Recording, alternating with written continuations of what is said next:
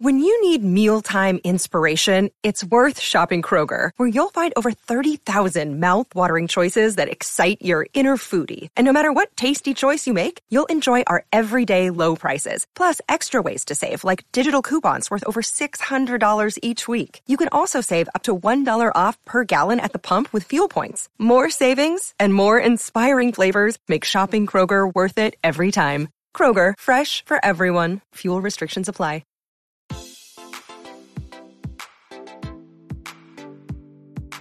Este es un podcast donde hablamos de todas esas cosas que tu mamá te decía que eran tiempo desperdiciado. Videojuegos, películas, series y más. Somos tres amigos de toda la vida que hablamos apasionadamente de todo lo que nos gusta y más que mantenerte al día con noticias, vamos a compartir nuestras experiencias y recomendaciones. Bienvenidos al episodio número 130 de Tiempo Desperdiciado. ¡Wow! La vejez. Con ustedes, los mismos de siempre. Dan, desde Washington, D.C., ¿cómo estás? Bien, aquí comprándome todos los juegos de Bethesda para, para PlayStation antes que Microsoft los prohíba. Tener, ponga un código para que no los puedas bajar del, del, del store. Bamba, desde Houston, ¿cómo te va? Bien, eh, como emocionado porque mañana es el día de preorden del Xbox Series X. Hoy estamos que el lunes 21 de, de septiembre y pues se siente un poco como eh, el día como Nochebuena, como Christmas Eve. Entonces, por suerte no estás en hora, hora oeste, pero creo que es a las 8 hora oeste, ¿verdad? algo así. Sí, es 8, 8, de la mañana de, West Coast y aquí es a las 10 de la mañana. ¿Y ya revisaste si tenés reunión o algo así o estás, estás libre? No, yo puse, agendé en mi calendario de la empresa de 10 a 10 y media, puse y como una reunión así private, solo la puedo ver, pero me bloqueé hace tiempo, entonces ya estoy listo. Que por favor no te molesten y tal vez 10.45, porque si crashean los servidores, ¿verdad? Hay que tener cuidado. Que no, que te dé chance para la compra. Cabal. Pero bueno, su servidor Lito, desde Guatemala, por supuesto, les traemos un nuevo episodio de Tiempo Desperdiciado. Hoy traemos diferentes temas, pero antes de decirle los temas, como siempre, les recuerdo que nos pueden escuchar en las principales plataformas de audio. Estamos en iTunes, Spotify, SoundCloud, Stitcher y tenemos también canal en YouTube. En todas esas plataformas nos encuentran como Tiempo Desperdiciado. Denos follow, denos like, eh, denos buenos reviews, se los agradecemos bastante. Si les gusta lo que, lo que han estado escuchando ya por 130 episodios y especiales, ¿verdad? Así que ahí está tiempo desperdiciado. También pues nos pueden comentar qué es lo que piensan de lo que decimos. Estamos en redes sociales como tiempo desperdiciado, tanto en Facebook como en Instagram y en Twitter estamos como T desperdiciado. Ahí pues nos comentan de qué les gustaría que habláramos y qué piensan de lo, de lo que estamos comentando en este momento, ¿verdad? El episodio de hoy vamos a hablar de, de dos temas bastante mediáticos.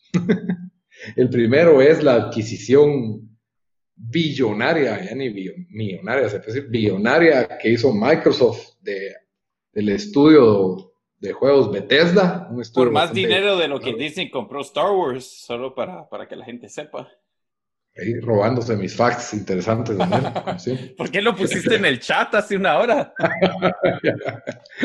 no, ya, la, ya, la verdad ya había leído eso, pero no, o sea, no, no, no lo puse en contexto, ¿me entendés? De que, ah, eso vale más de lo que pagaron por Star Wars. Y también pues vamos a hablar de los gloriosos premios Emmys, eh, los premios a la televisión, básicamente, eh, mejores series, eh, mejor serie de comedia, mejor serie de drama, mejor serie limitada, un poco de los actores, de los nominados, de los que ganaron y de la ceremonia en sí, un poquito les vamos a dar el, el review de lo que pensamos y lo que esperamos. Este episodio es patrocinado por Dolce Farfalla, los, Dolce Farfalla, los postres artesanales. Se escribe Dolce Farfalla, así lo encuentran en Instagram. Son postres artesanales, únicos, originales. Les recomiendo mucho el Cookie Bar de M&M's y el sabor chapín ahorita con el especial Cookie Bar de Crispín, súper chocolatoso, muy bueno. Es una especie de brownie híbrido con galleta que tiene pedacitos de crispín encima. Delicioso, tiene servicio a domicilio a, las a la mayoría de zonas en la ciudad capital.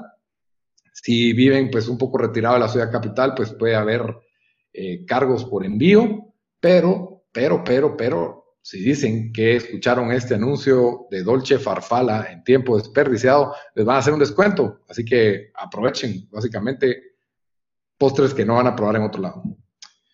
Entonces, Microsoft por, ¿cuánto fue? 7.5 billones compró el estudio de juegos Bethesda.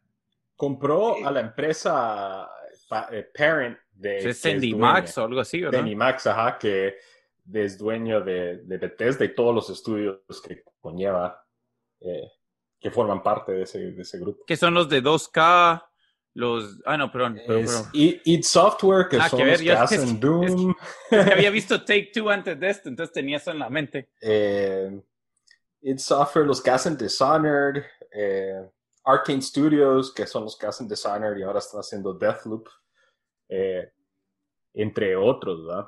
También está el, ¿cómo se llama el de la Segunda Guerra Mundial, donde los nazis son los que controlan Wolfenstein. todo? Wolfenstein. Ajá. Entonces, básicamente eso, y, eso también incluye la propiedad intelectual de Fallout, de todos los Fallout, de todos los Elder Scrolls, de eh, Starfield, que es el, nuevo, el nuevo juego que habían anunciado RPG, eh, eh, así como que basado en el espacio.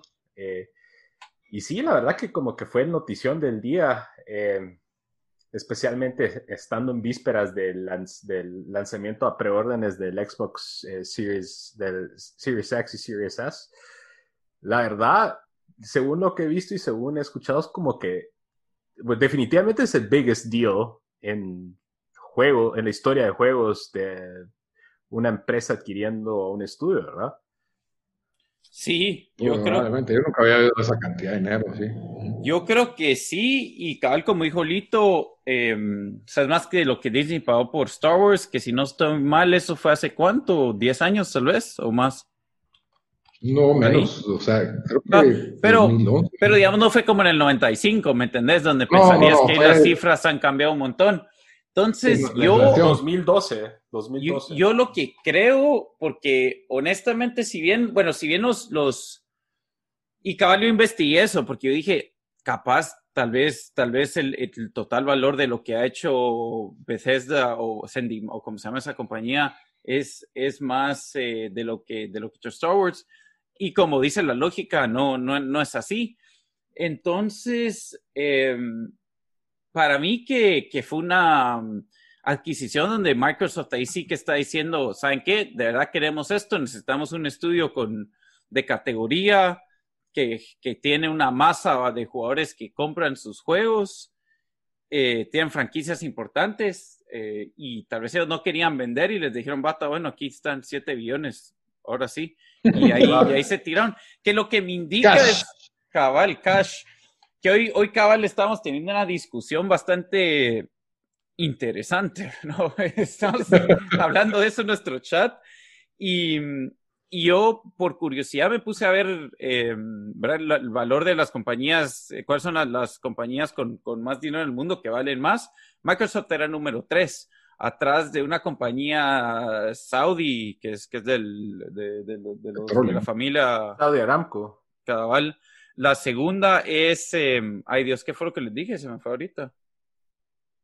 Era, ¿Saudi Aramco? No, no, era Saudi Aramco. Después les dije, la, la tres era Microsoft, Y, la dos, no sé quién era, se, se, me fue ahorita. No es Google, Alphabet. No, no era Google. Google, Google, ah, era Apple, Apple. Apple, es la segunda y después iba Microsoft atrasito de, de, mm, de Apple. Entonces, lo que, que por cierto, lo que vale la compañía es 1.5 trillones de dólares en comparación de Sony que tiene un valor de 90 billones y Nintendo creo que está como en 56 o algo así. Eh, ya no tengo los datos enfrente. Pero lo que esto nos enseña es de que, mm, y Cal, vamos, habías esto, eh, esto hecho este punto, de que tal vez Microsoft antes se metió a gaming como que, hey, qué Virgo, hagamos esto, miremos qué podemos hacer en ese espacio. Y hasta los últimos años es donde, de verdad, le está metiendo un montón de dinero a este segmento. Sabemos que, Google también ha tratado con ese su, el, eh, el Stadia, que fue medio feo. Sabemos que Amazon se está metiendo a hacer juegos. Entonces, em, sí, o sea, aquí ya es, ya es, Microsoft diciendo aquí venimos en serio, tirando dinero, spending like a drunken sailor. Y yo, yo, o sea, no, no sé ni cómo respondería si sos Sony, ¿verdad? O sea, Sony no tiene el dinero para tirar esto, tal vez compren un par de estudios más. Recientemente compraron Insomniac, eh, pero igual ellos no tenían el nombre que tiene Bethesda, ¿me entendés? O sea, yo, yo miro empresas como de las, de las de las grandes que quedan ahí. Bueno, hay varias. Pero digamos, Take Two se me hace que es que, que son los de que tienen 2K, los de Rocksteady que hacen Grand Theft Auto, o sea, las, los estudios que ellos tienen son, son, o sea, que tienen franquicias grandes. Eh, capaz Microsoft compra uno así, no sé, o sea, tal vez, em, como vos dijiste, que, que, que, están viendo comprar un japonés, un estudio japonés o algo así, ¿verdad, Bomba? Sí, yo lo que, bueno, antes de eso, es definitivamente creo que parte de, como mencionaste, Dan, creo que un par de veces en la historia de, la división de juegos de Microsoft se platicó de, ya no continuar. Esto tal vez hace unos 10, 15 años. Esos son los rumores, ¿verdad? O sí, sabemos que es cierto. Ajá, sí. Creo que especialmente en la, después de después del Xbox original, antes de entrar al 360, se, habló mucho de que ya no iban a seguir en eso pero ahora sí es, ya es Microsoft tirando pues todo el peso de la chequera, siendo la tercera empresa más grande del mundo. Eh, y, creo que parte de esto es, eh, es lo, que, lo que quiere Microsoft es el crecimiento de Game Pass. Creo que también en, en las, entre todas las noticias de hoy se perdió el hecho que anunciaron que han crecido de 10 millones a 15 millones de suscriptores a Game Pass desde abril para acá. ¿Y eso cuánto, cuánto vale Game Pass al mes? Aquí va a ser mis cálculos. Dependiendo, dependiendo de, está el Game Pass como el base que es 10 dólares y el Ultimate que vale 15. Ok, pero si es 10 dólares dijiste 20 millones de personas. 15 millones. 15. Ponete 12.5, así un internet. Sí, cabal. 187.500 millones de dólares. O sea, billones, decís. Un billón, casi dos billones de dólares. Es que depende si estás pensando en inglés o en... Estoy pensando en inglés, entonces billones. Ajá, entonces creo que lo que lo que está apuntando, y creo que los números que mencionaban era de la meta de Xbox es llegar a, creo que habían dicho, en, creo que dentro de los siguientes dos o tres años llegar a, a 50 millones de suscriptores. Eh, entonces, entiendo por eso que traen a Bethesda, que a pesar de que, bueno, yo sé que Lito no es muy fan de los juegos de Bethesda, sí es, no se puede argumentar que The Elder Scrolls y Fallout son de las dos franquicias de videojuegos más grandes. Yo, para mí, ahí es el punto. O sea, está bien, a mí no me gustan esos juegos, pero ¿por qué siento yo que esta compra es como Kepa, el portero del Chelsea? o sea, Sí, obviamente es un estudio súper fuerte, ha tenido super hits como Fallout 3, eh, el 4 pues tal vez no tuvo el acclaim, pero Fallout 76 fue un fracaso, así, y es el, último juego. Elder Scrolls, ¿cuándo fue el último juego? Y creo que hasta ahorita viene uno y viene otro del espacio. ¿Cuál fue el último? Skyrim. Skyrim. Ah, que fue un éxito, pero fue hace más de 10 años o no, o 8 años. Fue como nueve años, 2011. Ah, y estás pagando lo que pagaste, más de casi el doble de lo que se pagó, pagó Disney por Star Wars. Que por cierto estaba leyendo que recuperaron ese dinero con la taquilla de Force Awakens, nada más, sin considerar mercadería y, parques. Pero en fin, el punto es, wow, o sea, pero es como vos decís, va el, el, el, bolsillo es tan profundo que, ok, 7 billones, ahí van. Y lo que pasa es que también ahí, Lito, estás, por ejemplo, se le ha criticado al Xbox que no tiene juegos. Y ahora lo estás criticando porque fue a comprar un estudio que sí tiene juegos. Pero va a la baja. O sea, comprar Rockstar. Comprar Rockstar. O sea, Rockstar, 7 billones, billones para comprar Rockstar. Rockstar se vende, te, no, creo que hubiera sido mucho más caro que eso si, si, si cacharon 7 por Bethesda. CD Projekt Red, o sea, ¿me entendés? O sea, el, el digamos que eh, Bethesda era el papá de los RPG occidentales y apareció Witcher y se volvió como que, bueno, ahí está el mero mero y, y ahora están variando de Witcher a, Cyberpunk, que creo que va a ser el, más vendido. Pero este estudio para mí ya venía a la baja y lograron sangrar 7 billones. Yo creo que gana más Bethesda que Microsoft con esta transacción. Pero, como es decir, si el bolsillo es tan profundo, a lo mejor ni, Yo creo que ahí sí yo creo que en parte es eso, pero también es difícil ah, criticarle si uno es la tercera empresa más grande del mundo. Pueden pagar. O sea, es el Manchester City o el Paris Saint Germain. De, Es que eso es lo que pasa, Lito. Mira, sí, o sea, no es tu pisto, así que ellos, que ellos gasten lo que quieran. Es como, es como que te o sea, y no hay financial fair play, ¿verdad? Lo estás viendo como fan del Chelsea. O sea, pero. No, pero y además. Fair play que gasten lo que quieran. La comparación de Kepa no es válido porque Kepa no ha hecho ni mierda en su carrera antes de ir a Chelsea. Al menos eh, Bethesda sacó la serie de Fallout. El niño Torres. El niño Torres. Es el niño Torres. Pero ahora es para. Ahora ponétele. Y Fallout y, y Elder Scrolls, aunque, aunque no te gustó Fallout 76, son no, no es que no me haya gustado. Fallout 76 objetivamente fue un fracaso. No, pero, o sea, son juegos que sí te hacen pensar, well, maybe I should get un Xbox o, o, tal vez me debería meter a Game Pass. Y eso era algo, la consola. Y eso era algo que estaba, que no tenía, con excepción tal vez de Halo, que se atrasó. Eh, yo lo que sí creo es que los juegos, o sea, van a seguir saliendo para otras consolas. Incluso en el anuncio hoy Phil Spencer dijo que, que iban a llevar juegos a otras consolas eh, de acuerdo a caso por caso. Eh, entonces, no sé, o sea, ahorita especialmente que PlayStation tiene una ventaja tan enorme, sería un poco, un poco sin sentido y un poco contra el mensaje que ha ido cultivando Microsoft en los últimos años de que they want to bring gaming for everyone. Entonces no, no creo que vayan a decir, bueno, el nuevo Elder Scrolls va a ser solo un Xbox y PC exclusive. Incluso... pero la diferencia, lo que te pueden vender es que preferís pagar 70 dólares en, en, Sony o incluido en tu Game Pass. Lo puedes jugar y si no te gusta, lo desinstalas y juegas otra cosa.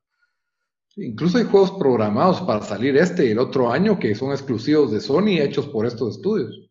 Cabal, eh, Deathloop y Ghostwire Tokyo que también anunciaron hoy que eh, van a honrar ese, ese, contrato. Me imagino yo también que ha de haber mucha, muchas eh, barreras legales para que ellos traten de hacer algún cambio a esta hora.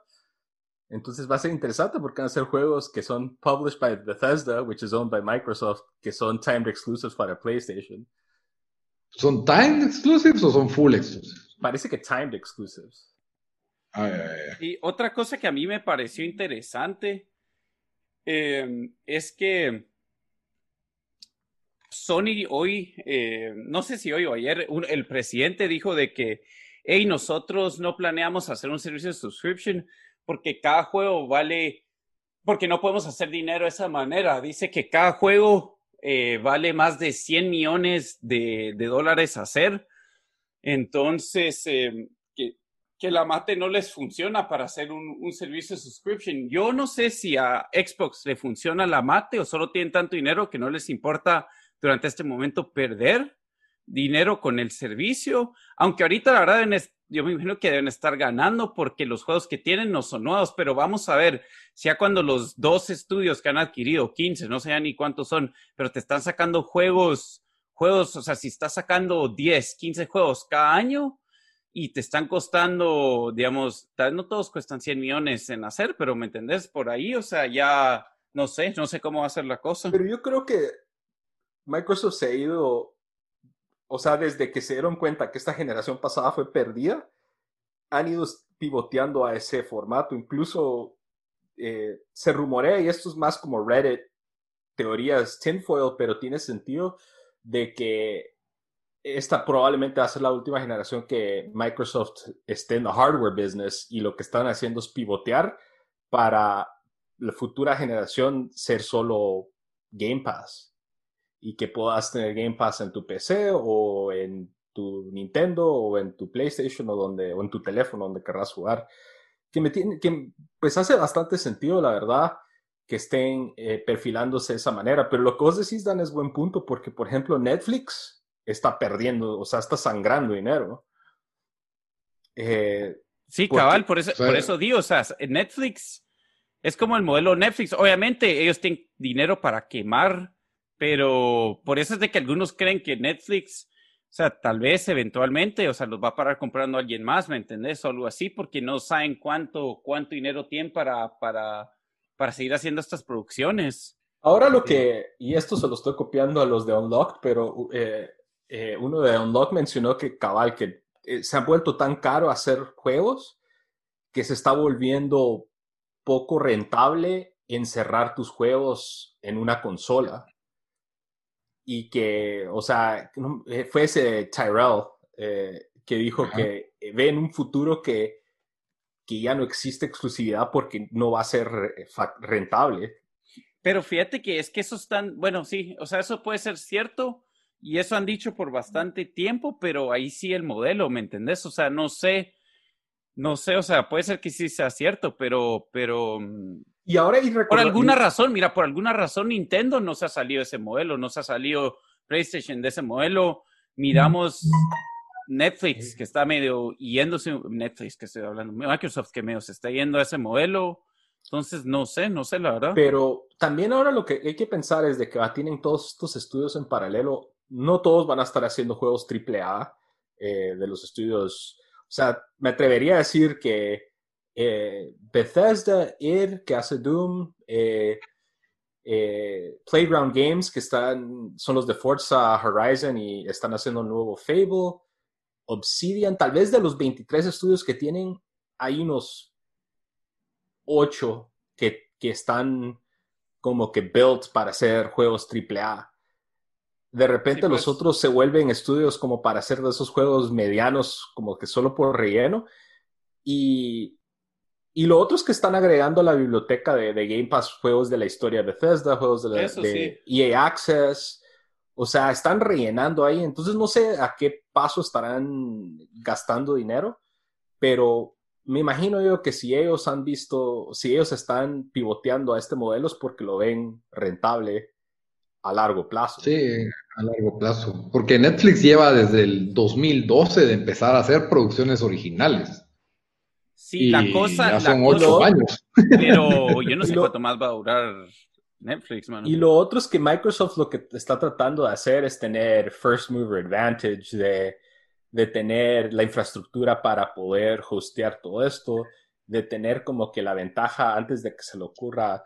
Y sí, como es que la verdad, si te das cuenta, Microsoft no está compitiendo con PlayStation, con Sony. O sea, ellos están con Google y eso es como las ligas mayores. Estamos hablando como el Barça y, y el, em, el eh, y, Sony es como el Deportivo Misco antes que los ayudara Netro Sony, es como, Sony es como el Atlético en Madrid. No, dude, el dinero no. Están, o sea, ellos son como... Pero...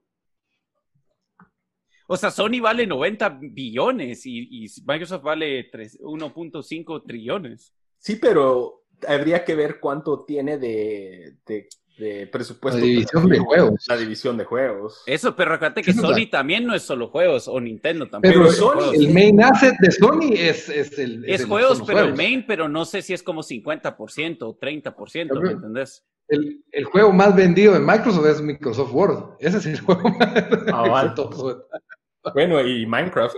Que por cierto, yo, yo, yo, yo, yo sí creo que va a pasar una de estas tres cosas. Esta es mi predicción. Lo voy a tuitear y voy a poner un tweet reminder cada año para ver si se cumple.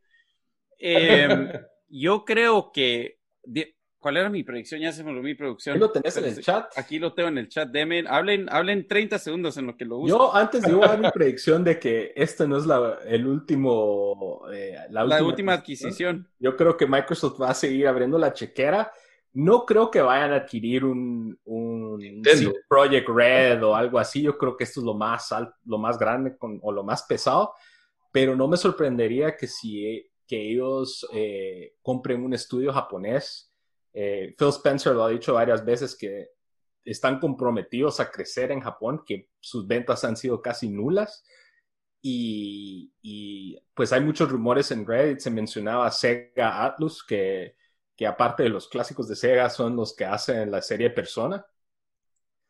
Y no me sorprendería si salen con eso, de repente salen con un Konami o algo así, que hoy todo el mundo estaba tuiteando de PlayStation que comprara Konami, como que...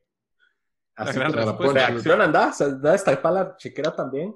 Pero es chistoso cómo cambia la, el, el, el rhetoric en, en Twitter, que la semana pasada estaban tuiteando un montón de memes que Microsoft, que el Xbox was dead después de, que, de la presentación de PlayStation. Y hoy todo el mundo tuiteando que Microsoft, el, el gigante financiero, al fin está despertando, bla, bla, bla, bla. Y Pero a corto plazo, o sea, ¿vos crees que esta noticia les va a mover consolas de una vez?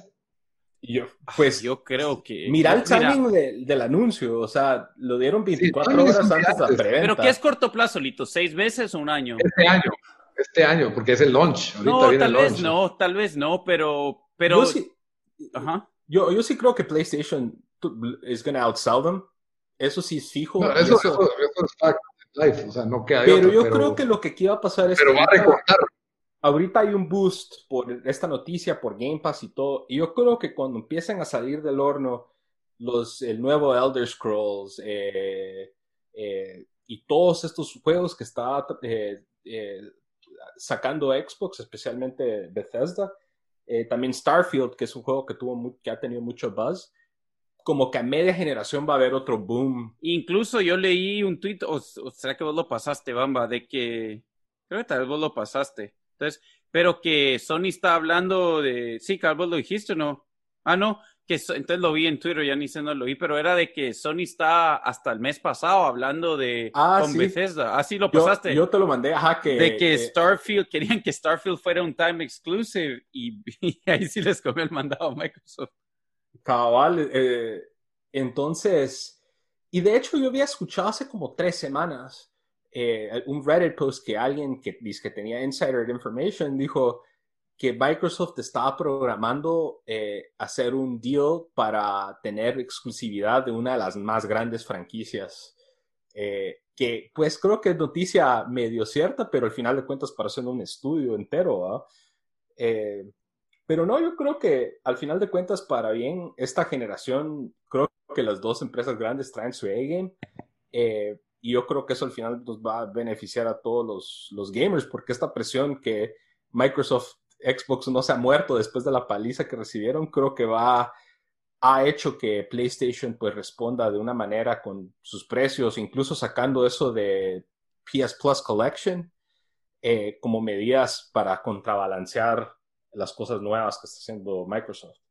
Sí, yo ¿Y aquí vos- te... ah, Dale, ¿qué ibas a decir? No, último punto de que, antes de que vos digas tu predicción, ¿vos crees que Microsoft va a mantener la misma política de que todo va a estar incluido en Game Pass? ¿O va a tirar el Disney Plus? No, yo, o sea, ¿te imaginas cómo son los gamers y cómo es la gente en Twitter? ¿Te imaginas el día que ellos decían, ¿saben qué? Elder Scrolls 6 va a salir, pero no va a estar en Game Pass, va a ser 70 dólares.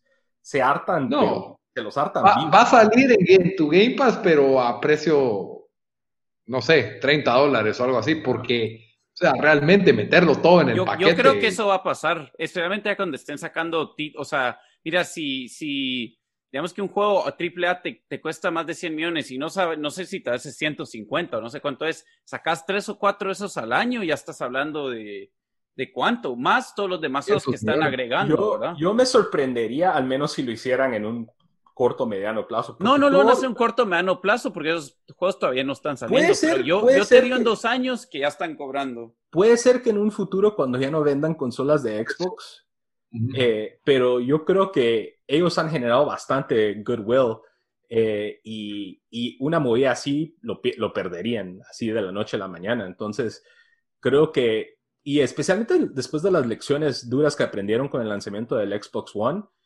creo que han sido muy cuidadosos en cómo, en, crear esta imagen de, de Good Guy Xbox, que es para los gamers. Entonces, una movida así creo que se vería bastante mal. El Little Finger de las movidas. Dan, tu predicción. Pero pues aquí está mi tan esperada predicción. La profecía.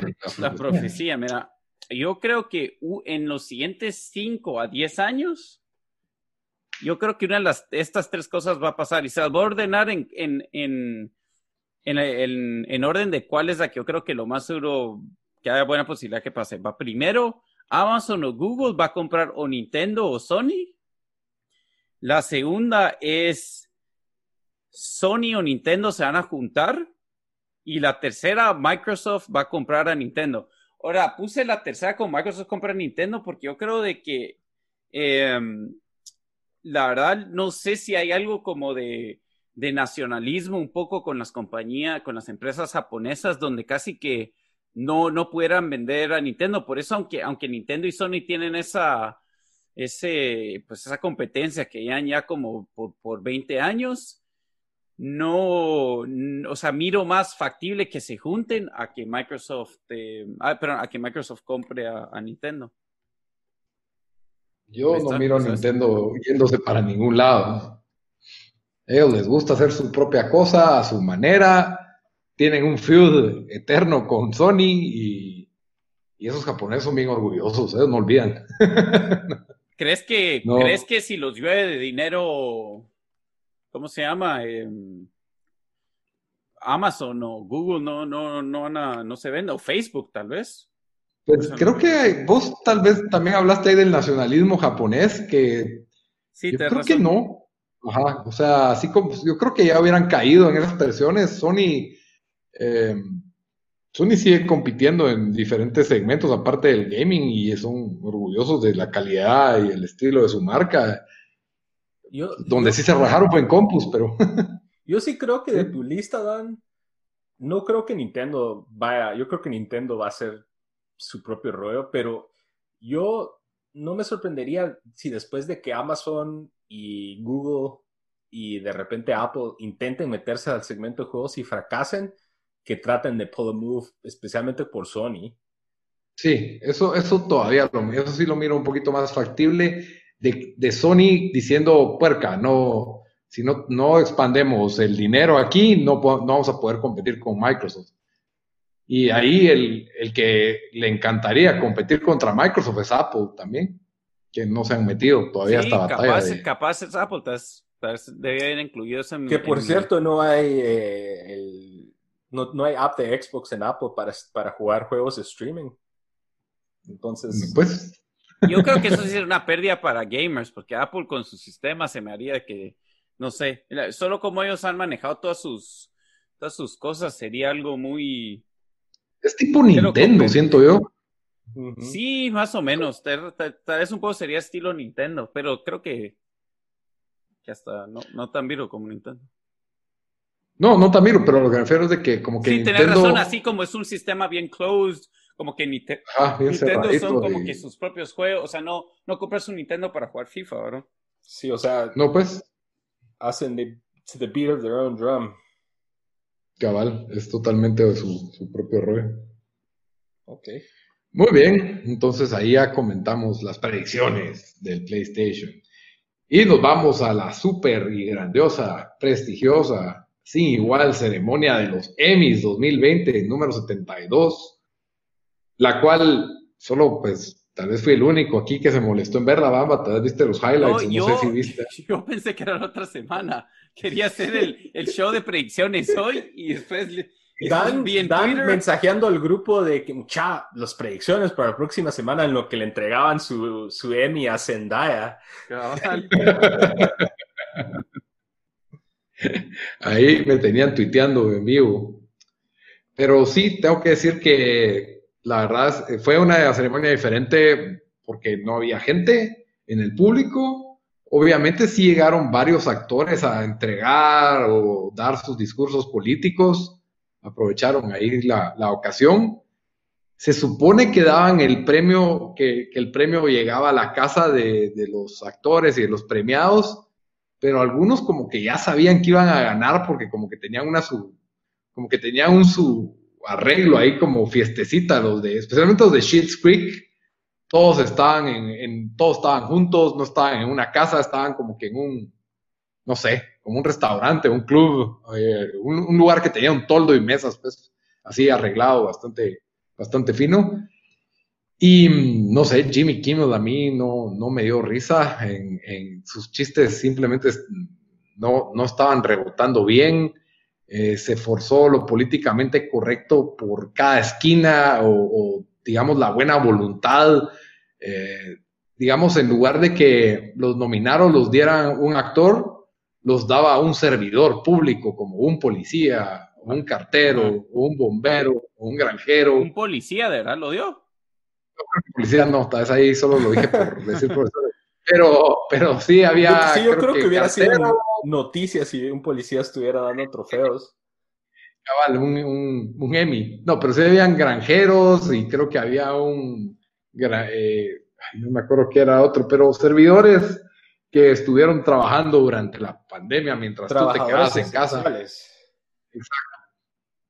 Entonces, la verdad es de que no sé, ¿no? De, con unas producciones que parecían anuncios de tele, así como que si te estuvieran vendiendo algo y de nominees are y decía los nominados y a varios se les caía un poco el audio o el internet. Eh, en internet los chistes no daban, de ahí Jimmy Kimmel lo pusieron a gritar Black Lives Matter tres veces y no sé, se oyó bien, se oyó bien forzado el pobre Jimmy Kimmel ahí. Eh, en serio, creo que eh, trató la, ceremonia muy ambiciosa, trataban de meter segmento aquí, segmento allá, casi que sketch, eh, algunas presentaciones totalmente innecesarias. Yo creo que está bien hacer un par de chistes cuando recibís tu premio o cuando vas a entregar un premio, pero más allá de eso, en este año creo que debieron de haber sido lo más corto posible y se tardaron casi que dos horas y media, sentí yo que, duró y ya, la sentía eterna, la verdad. Especialmente viendo tele con anuncios, que es algo que ya no se tolera mucho, más que para ver deportes, digo yo. Entonces, pues dejándose mi, mi mini review de lo que fue la ceremonia de los Emmys, pues estuvieron las nominadas a, a Mejor Comedia, entre las cuales en todas las categorías. entonces, no? Ah, bueno, dale, lo quitamos rápido de una vez. Sí, lo quitamos rápido de una vez porque todo lo que es comedia, sea actores, dirección, todo lo ganó Shit's Creek. Yo he venido cantando y alabando sobre esa serie. Sos uno de los doce apóstoles de Shit's Creek. Soy un, en Latinoamérica soy uno de los apóstoles de Shit's Creek. Pero no como es Tan buena, es tan buena. ¿Sabes qué es? ¿Sabes qué es lo que pasa? Es, creo que fue, la serie es buena, o sea, tampoco digo yo que, wow, esta es una all-time great TV show, pero es, es buena y creo que llegó un buen momento. O sea, en un año como este, especialmente eh, todo lo que se ha vivido aquí en Estados Unidos eh, con la pandemia, con eh, social unrest, con toda esta cuestión de las elecciones, creo que mucha gente como que se aferró a esta serie porque la serie es bien feel good. Eh, o sea, miras un tu binge de Shit's Creek y te sentís bien, como que hay esperanzas para, para este mundo. Yo sé que y algunas personas como que sí se, se pegaron mucho a eso, entonces creo que por eso eh, fue que, que fue como que the right show for the right time fue que barrió los premios. Pero habla de desigualdad o de algo así, el show. Te hace sentir bien, o sea, eh, es, se trata de la familia Shit, S-C-H-I-T-T, que eran multimillonarios, el, dueño, que es el papá, era Eugene Levy, el papá en, American Pie, eh, que era dueño de un como de una cadena tipo blockbuster.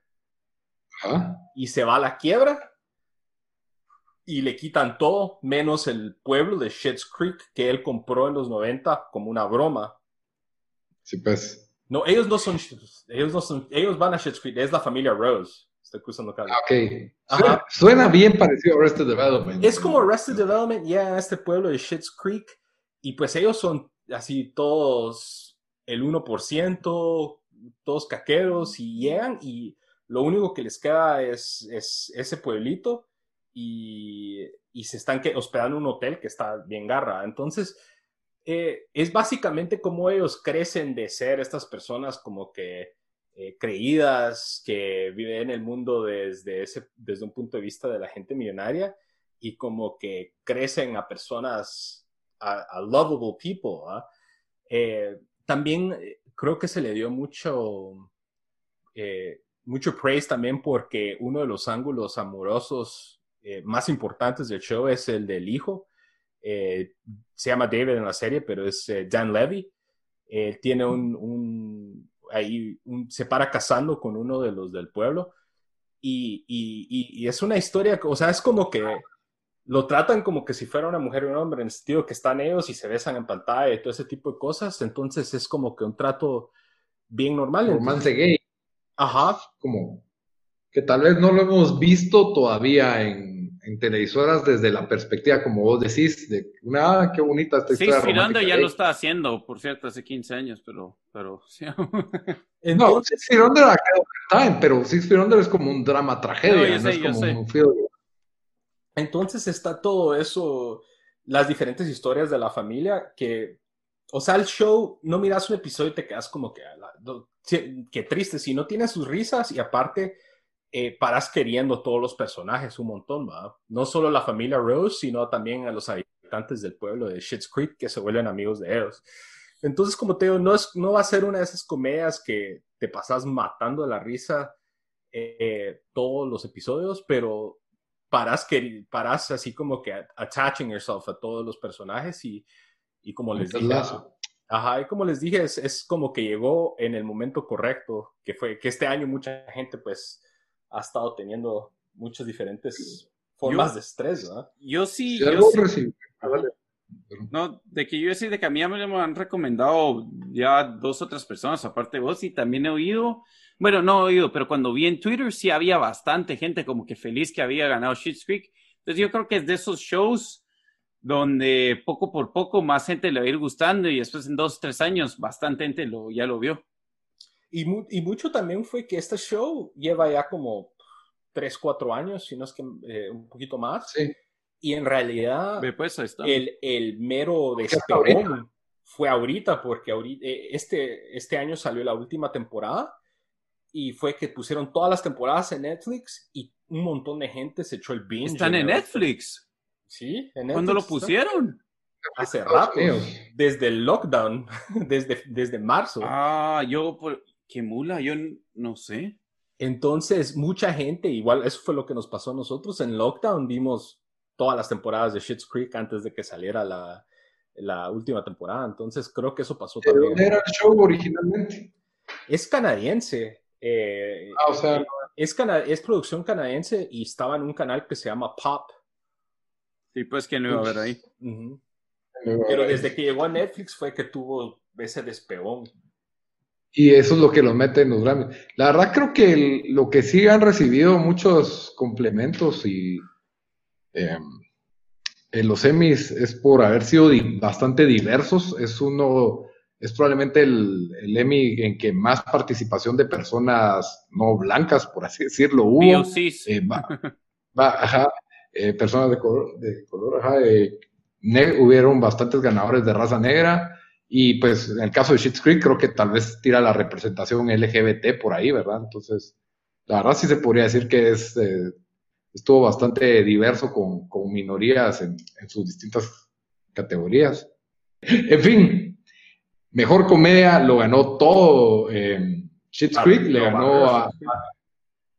pero pensándolo bien, Curb Your Enthusiasm, que para mí esta temporada fue espectacular, no lo iba a ganar, eh, siempre están ahí, ya llevan años, eh, es totalmente lo opuesto, ahí todos, la mayoría son 90% blancos y es políticamente incorrecto. Dead to Me, no sé por qué lo calificaría alguien como comedia.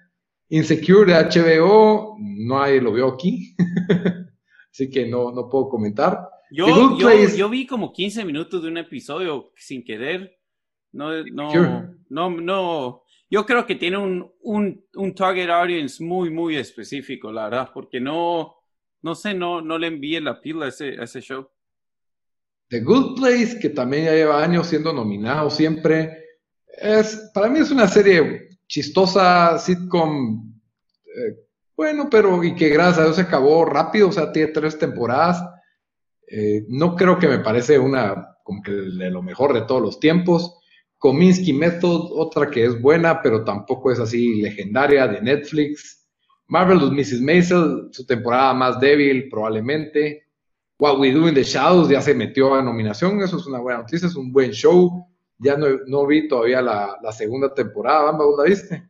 Sí, está buena, la verdad. Eh, no, no, no ha bajado de nivel, diría yo, en comparación a la primera.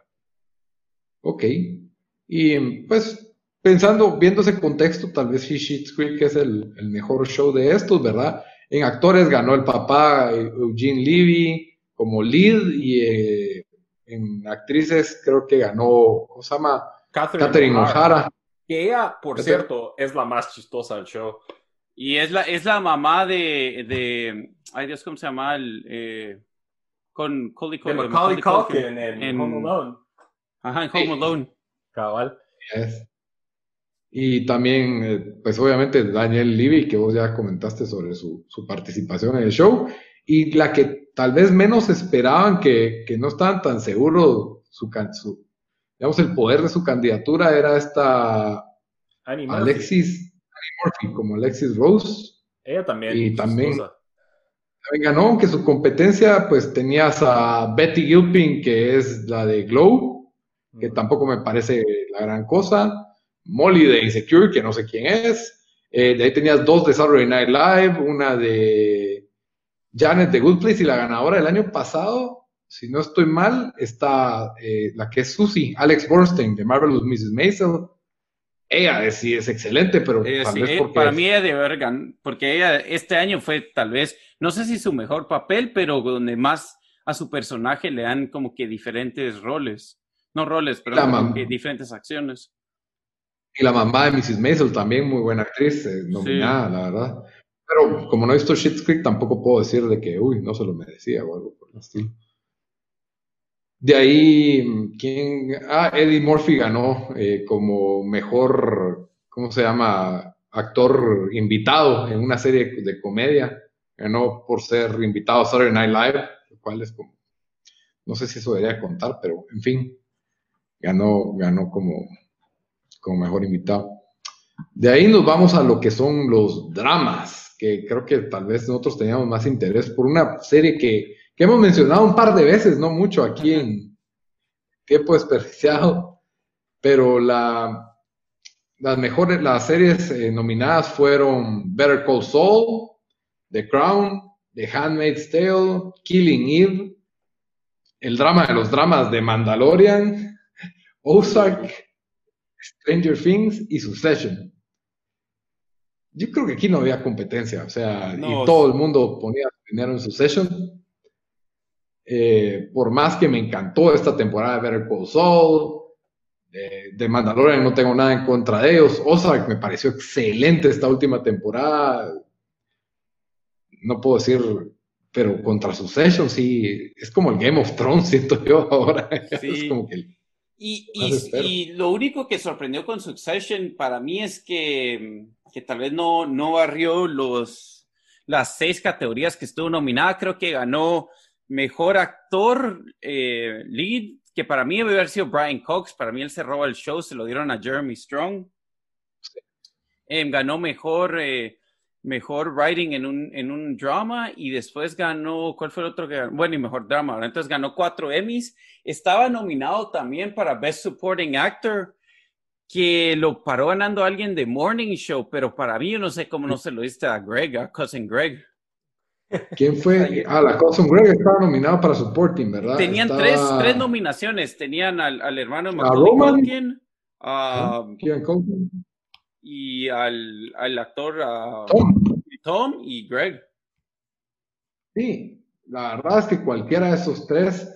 Billy Crudup hace un excelente papel en The Morning Show, pero para lo que hicieron estos, estos tres, cada uno en su papel. Y yo me quedo con Greg de, los tres, la verdad, porque es increíble las sensaciones que llega a producir viéndolo, la, la pena, vergüenza que da verlo y, y, risa también. Entonces yo me quedaría con él para mí como, como el merecido ganador, pero no puedo hablar mal de Billy Crudup, que sí, The Morning Show es una fue un muy buen show, la verdad. Eh, merecía nominaciones, en mi opinión, pero no sé si, pero no, no me parecía como para, para ganar el supporting actor. Creo que fue la sorpresa de la noche, teniendo tres de Succession ahí. Sí, Creo que tal vez fue el premio. Best Supporting Actress en una drama. Yo quería que ganara Sarah Snook de Succession. Como Shiv, sí. Como Shiv, pero lo paró ganando Julia Garner de Ozark, que que tal vez tiene un mayor papel en ese show, ¿verdad? Aunque yo nunca lo he visto. Julia Garner es. ¿Quién es Julia Garner? Quiero ver. No sé, pero sale Ah, ah, no, ah ya sé quién es. Sí, sí, sí, ella. No, ella es una excelente actriz, la verdad, muy buena, pero sí. No sé, tal vez Shiv no, no, no, no se le puede. Shiv queda, pues, es buena, pero queda opacada con nosotros, siento. Ahí está Laura Dern y Meryl Streep para Best Supporting Actress también. No, no ganaron ni una de ellas, por, pero... Big Little Lies Season 2 para mí Big Little Season 2 fue un bajón. Sí, cabal. Fue un bajón. Pero, pero la, la, calidad de ellas no bajó, siento yo, pues, o sea, mm. sí, de acuerdo. Lo que, lo que sí tuvo un bajón Lito, este año fue lo que, lo que fue las, el Best Limited Series, la, mejor serie limitada. El año pasado teníamos... Chernobyl. Ah, sí, o sea, para mí la mejor serie limitada desde Band of Brothers, Chernobyl. Y este año estaba Watchmen, que un episodio bueno, el otro no tan bueno. O sea, iba, y venía. Para mí no estuvo, no estuvo tan sólido, aunque yo sí me lo, me lo disfruté al final. Little Fires Everywhere, que para mí había ganado. Watchmen fue el que ganó. Miss America, que nunca lo vi, Unbelievable y Unorthodox, que para mí esas dos están en Netflix, pero la pudieron haber visto un sábado en, en, en el Lifetime Channel, así que... que a mí me gustó Unorthodox. era buena, pero, pero sí, no era nivel para, para ser nominada, ¿me entiendes? Siento yo. Para mí, vi un episodio de Unbelievable y me dije, eh, eh, esto parece Lifetime Channel, como vos decís Unorthodox sí tiene eso, pero al menos me atrapó un poco más. Sí, te atrapa. Y es solo cuatro episodios, entonces como que, bueno, ya, ya, ya mejor, mejor lo miro. Aquí salgo, rápido. Aquí salgo rápido. Entonces, Little Fires Everywhere en papel tenía todo para hacer como un Big Little Lies, pero a mí las actuaciones ahí me quedaron debiendo un poco de los ah, Sí, la, actuación de la, no, de la, ¿cómo se llama? La actriz de Django. Sí, uff, espantoso. Sí, Kerry Washington. Ella no, no me convenció mucho. Eh, tiene la misma cara en, todo el, en todo, toda la serie, la misma cara. Su misma cara enojada. Y, y Reese Witherspoon, que parece el mismo personaje de Big Little Lies, no lo hace mal. Pero sí, pero sí muy, o sea, y, se lo haga a Watchmen, que a mí no me gustó, francamente, no, no Pero es que mira, o sea, es que si miras Watchmen, en, o sea, yo entiendo por qué se lo dieron para mí Lord Flowers Everywhere, pero mira, Watchmen, buenas actuaciones. Vos sí le pegaste, le pegaste cuando dijiste que, que sentías de que el show, si es un show como que se, ¿cuál fue la palabra que usaste? Pero medio, ¿ah? Ambicioso, tal vez. No ambicioso, pero Ah, se me olvidó la palabra ahorita, pero sí. no sé. No, no, pero un show, un show como que no sé si creído es la palabra, este, ahorita no, no demasiado en serio, self-indulgent. Sí, cabal, así, self-indulgent, super self-indulgent.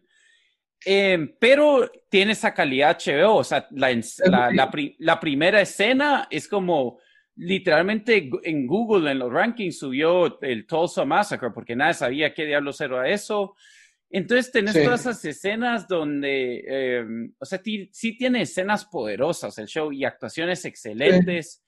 Entonces yo puedo ver en un año donde esa categoría estaba bastante malita, creo yo, donde pues de ver, donde ganó y, y y para mí estuvo bien que ella, que Regina King ganara como mejor actriz. Para mí sí actuó bien. O sea, y está la de Unorthodox, eh, Kerry Washington de No Fires Everywhere. Para mí ellas dos no, no lo merecen.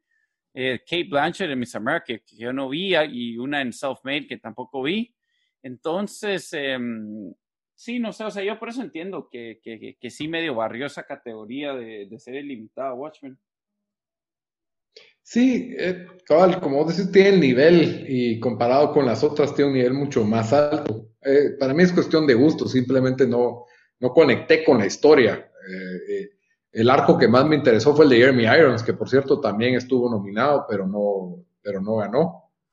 Perdió contra Jeremy Strong, si no estoy mal, o, bueno, contra, o contra Billy Cruz, uno de los dos, pero estaba nominado. Ahora, en, quiero ver, ah, no, perdón, esto, esto, es, esto es serie limitada, ¿verdad? Sí, ahí, ahí te en serie limitada, cabal, eh, ganó Yaya, Yaya Abdul Matin de Second. No.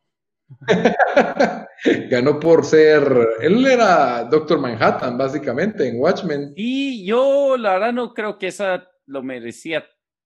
ah, no, no, pero sí lo merecía, sí, lo, sí, lo, sí estuvo bien lo estuvo bien, pero no sé, no, no sentí que el papel era tan fuerte, porque cuando está como su esposo, es un actor muy secundario y te dan después te dan la sorpresa que es, que es eh, Doctor Manhattan. Pero no sé, la verdad no vi lo demás que estaba ahí, así que, o sea, sí, no, no. Hollywood y Breakout de Kevin Schmidt. Bueno, Breakout de Kevin Titus Burgess es un excelente actor, la verdad. Tyrus. Ah, ese es mate de risa es, bien chistoso, pero eh, la tenés fregada en una serie, en una serie limitada. Eh, actriz ganó Virginia King, como vos dijiste, le ganó a Christina Applegate y a Linda Cardellini, a Rachel Brosnahan, que venía de barrer, creo que ese premio dos años seguidos, y mm, la chica Isa Ray de Insecure y Trace Ellis Ross de Blackish, que es una serie que tuvo nominaciones este año, nunca la he visto, no, no, no mucho me llama la atención. Pero en resumen, ahí tenemos un, Emmy bastante, bastante diverso, bastante débil. Que Zendaya ganó como mejor. Ah, sí. Mejor en un drama. Por otro show que yo he sido un champion de ese show en este podcast, que es Euforia, que es una mini recomendación la historia se pone un poco exagerada, especialmente el villano, pero Zendaya cerró al show y también, eh, especialmente con, ¿cómo se llama esta actriz, la que sale con ella? Sweeney. Bueno, ella cerró al show por otras razones. Yo traté, yo, yo, traté, yo traté de, de verdad de que me gustara ese show y solo no pude. Duré tres episodios y dije que esto es una mulá. Pero, pero, o sea, fue un hit el show. O sea, mirás todos los domingos, Twitter estaba a buzz con... con... Hunter Schafer es la actriz que es, eh, sale el papel de Jules. La historia de ellas dos sí es de lo, lo, que hace ese show. La historia que tienen con el villano, que de repente el villano me sale como... Un, eh, o sea, es un adolescente, pero es el, más el adolescente más maquiavélico de la historia de adolescentes. Se me hizo un poco loco. Pero, o sea, el show está bien hecho, es bien stylish y la verdad como que sí saca a relucir a, a Zendaya y a Hunter Schafer con cómo, cómo te lo presentan. Entonces estuvo bueno y creo que mucha gente eh, estuvo feliz, que por cierto, el New York Post tuiteó, puso un tweet de una historia que decía eh, en inglés, Zendaya eh, with a big upset winning uh, the Oscar for Best Actress in a Drama, pero como los niños de ahora no saben o no entienden, todo el mundo le respondió todos maleados. No one's upset that Zendaya won. Ah, ¿en serio? sí. ¿Cuál, ¿Qué tuitees? ¿Quién lo tuiteó? ¿New York Times dijiste? ¿Quién? Eh, New York Post, si no estoy mal. De hecho, yo lo tuiteé en mi, en cuenta personal hoy en la mañana eh, ah, alguien hizo un quote retweet, retweet, y puso Stan Twitter discovering the meaning of the word upset in the replies. Iconic. y ahí está el tweet del New York Post con toda la gente, incluso una, una chava con blue check, o sea, verificada, que dice que ha escrito para Jezebel, para New York Times. También y la gente, les, uno de los mejores tweets fue, girl, they pay you to write words. How do you not know this? No, y la verdad es de que sí fue sorpresivo, porque estás en una categoría contra gente que ya venía repitiendo. O sea, tenías a Sandra Oh de Killing Eve, que si no estoy mal, ganó el pasado. Laura Linney, que viene hasta, hasta ha sido nominada al Oscar por su participación en Ozark. Olivia Colman de The Crown, que yo creo que ha sido nominada siempre. Y mucha gente hablaba de Jennifer Aniston en The Morning Show, que hace un buen papel ahí también, que es pues es de alto renombre y viene la joven Zendaya y, y arrebata, arrebata ahí el show. La verdad es que bien por ella. Ah, es buena Tiene una carrera prometedora. A mí me, me, parece que hace, pues yo vi poco de Euforia, vi la, vi la de Spider-Man 2 y ahí hace buen papel, así que... Así que pues tiene, tiene futuro Zendaya. Eh, no va a tener más de 25 años, no creo que no tenga. 24. Ah, bueno. Parece de 19. Se ve, se ve súper joven. Bueno, espero que les haya gustado nuestra discusión de Microsoft y Bethesda y de los, de los Emmys. Cuéntenos qué pensaron en nuestras redes sociales. Estamos disponibles ahí como tiempo desperdiciado. Pero antes de terminar el, episodio, siempre les damos una recomendación de la semana. Así que, Bamba, ¿qué recomendás para esta semana? Yo voy a hacer trampa, pero como estamos en el tema de Emmys, este show ya lo he recomendado, pero lo voy a volver a recomendar, especialmente para que agarre un poco más de eh, atención en, Guatemala, que es Shit's Creek. Ya vieron, ganó todos los premios. Eh, ¿Dónde verlo? Y es por, y es por una, una razón válida. Y creo que sí, sí está en Netflix de Latinoamérica, ¿verdad, Lito? No, no está. No está. Déjame, que yo sepa, no está porque ya lo he visto. Dame un segundo, ahorita te digo. Porque yo, la verdad, lo, ¿Qué recomendaste yo por estar leyendo este tweet que me dijiste de la gente que no sabía que era upset? Dije que voy a hacer trampa y como estamos en tema Emmys, voy a volver a recomendar Shit's Creek es ah, S-S-H-I-T-T-S, ¿va? Sí, no, está la lista de Schindler, pero no está Shit's Creek. Pues me imagino yo que lo pueden encontrar de diversas formas en Latinoamérica. Mírenla, son episodios de, de, 30 minutos y, y hay una razón por la cual ganaron, entonces la recomiendo bastante. Muy bien. Dan, ¿qué nos recomendaste esta semana? Yo creo que ya había recomendado este show, tal vez vos lo recomendaste, Lito, pero ya lo voy a recomendar. Eh, es el show Crashing de HBO. Solo hay tres temporadas, ya terminó el show. Es de un comediante que es eh, cristiano evangélico tratando de hacerlo en el mundo de comedia y es más o menos basado en, la historia, de, en la vida real de, de, la, del mismo persona que, que ahorita se me va el nombre, que pues que él, que, él así pues cuenta como que lo, lo basa en sus experiencias. Em, y sí es excelente. Yo creo que hay 8 o 10 episodios cada temporada, pero duran 30 minutos, entonces rápido lo pueden ver. Cada temporada va mejorando el show. Lastimosamente lo creo que lo cancelaron después de tres temporadas, cuando la tercera ya era la mejor, pero eh, sí, o sea, creo que el final fue, fue sólido para, para lo que era y, y sí, búsquenlo en, HBO, Crashing. Muy, muy bueno. Muy bien. Mi recomendación es una película del año, ¿qué año es esta película? 2013 debe de ser. Es con 2011. Es con Brad Pitt y se llama Moneyball.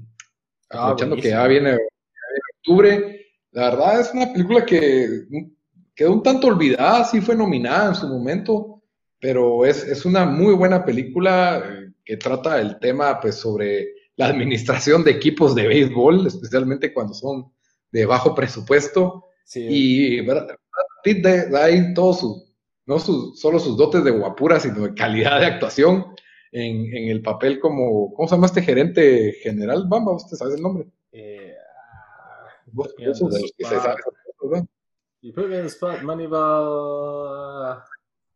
y también tiene el, apoyo de Jonah Hill en esta película. Billy Bean. Está basada en la vida real.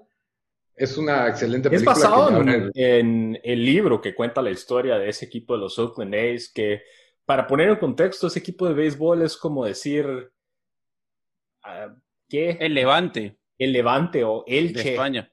O uno de esos equipos eh, de muy bajo presupuesto y, se trata de cómo este, este gerente general y su equipo empiezan a, darle pues el tono de usar analítica y, y, unas estadísticas pues poco convencionales para esa época que ahora se han vuelto comunes y en realidad pioneros dentro del béisbol y los deportes porque eh, otros deportes como el básquetbol, incluso el fútbol hasta cierto eh, punto, han generado, pues, eh, han como que copias, tratando de encontrar eh, eh, tendencias ahí ocultas para encontrar jugadores de buen valor a precios pues, económicos, ¿verdad? Sí, excelente película. Mi recomendación de la semana. Entonces, Moneyball, o El juego de la fortuna en español. Y si no estoy mal, creo que sí la encuentran en Netflix, es así. No debería ser tan difícil y si no está en Prime Video y si no está en métodos alternos, pero déjeme doble chequear si está en Netflix. Sí está en Netflix. ¿Sabe también Chris Pratt? Jonah Hill también. Chris Pratt y Jonah Hill. Muy bien. Entonces con eso terminamos el episodio. Como siempre, ya saben que pueden escribirnos en redes sociales. Estamos como Tiempo Desperdiciado en Facebook y en Instagram. En Twitter como T Desperdiciado. Y que nos pueden escuchar en todas las principales plataformas de audio como Tiempo Desperdiciado. Así nos buscan, así nos encuentran. Hasta la próxima, muchachos. Órale.